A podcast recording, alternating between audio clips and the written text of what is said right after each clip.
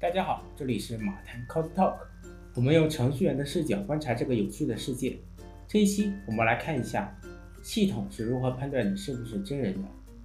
现如今，我们上网的时候可能会碰到一些奇形怪状的小游戏，这些拼图选择的小游戏可不是用来给你消遣的，而是程序用来判断你是否是真人的验证码。验证码本质上就是为了阻止一些程序全自动完成的操作，为之加上一个验证的步骤。这些恶意程序可能会批量注册账号，发一堆垃圾信息，让你的评论区根本没法看；也可能会恶意刷票，比如微信上你让我给你家宝宝投票，对没有宝贝活动，我看不惯，就喜欢另一个小孩，给他直接刷上一万票，让他直接登顶。还有可能你是一个房产中介，挨家挨户的拜访才获得的用户资料。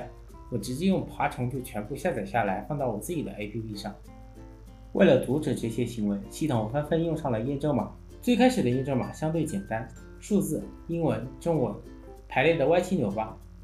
加上干扰视觉的点和线生成出来的图片，这就是最基础的验证码。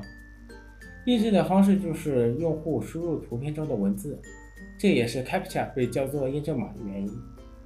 破解者应对这种验证码的方式也非常简单粗暴，就是人工打码。这里所说的打码可不是给影片打上马赛克的打码工，而是人工输入验证码的工作。你可能会看到过这样的验广告：在家兼职，每天两百，会打字就行。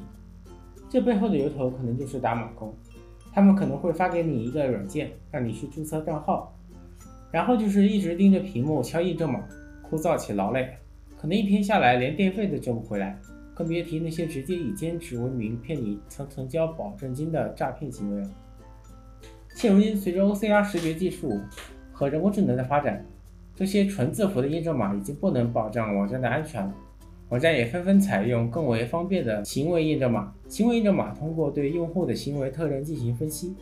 比如访问者所在的网络段可信度、用户移动鼠标的轨迹和打字速度都能成为判断依据。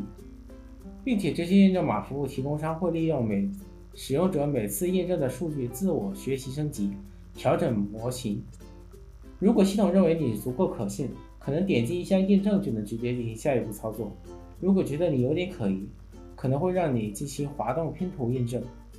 如果系统认为你这个人真的有点可疑，还会让你进行文字点选、图标点选、语序点选和空间推理等验证操作。除此之外，在注册这样的重要操作上，应用还会要求用户使用绑定了身份证的手机号、微信号、支付宝账号进行验证，以确保实名上网和防止羊毛党疯狂注册领取新手福利。破解者对此也并非毫无办法，比如爬虫程序可以利用 IP 池里的大量 IP 轮流访问，模拟鼠标键盘假装人类操作，更狠的是直接雇佣真人完成这些工作。只要有足够的利益，没有什么操作是不可能的。验证码和破解者不断提升自己的技术和手段，不仅是厂商和对手的博弈，也是厂商在用户体验和系统安全之间的取舍。验证码对于普通用户可能只是麻烦一点，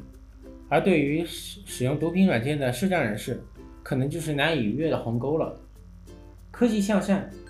希望随着技术的发展。将来的验证码能够有效阻止恶意用户的操作，同时也能不给普通用户添麻烦，让所有人无障碍使用。这里是马谈 Code Talk，我们用程序员的视角观察这个有趣的世界。如果你对视频的内容有意见和建议，或者有选题方面的点子，欢迎通过弹幕、评论和私信与我们互动。我们下期再见。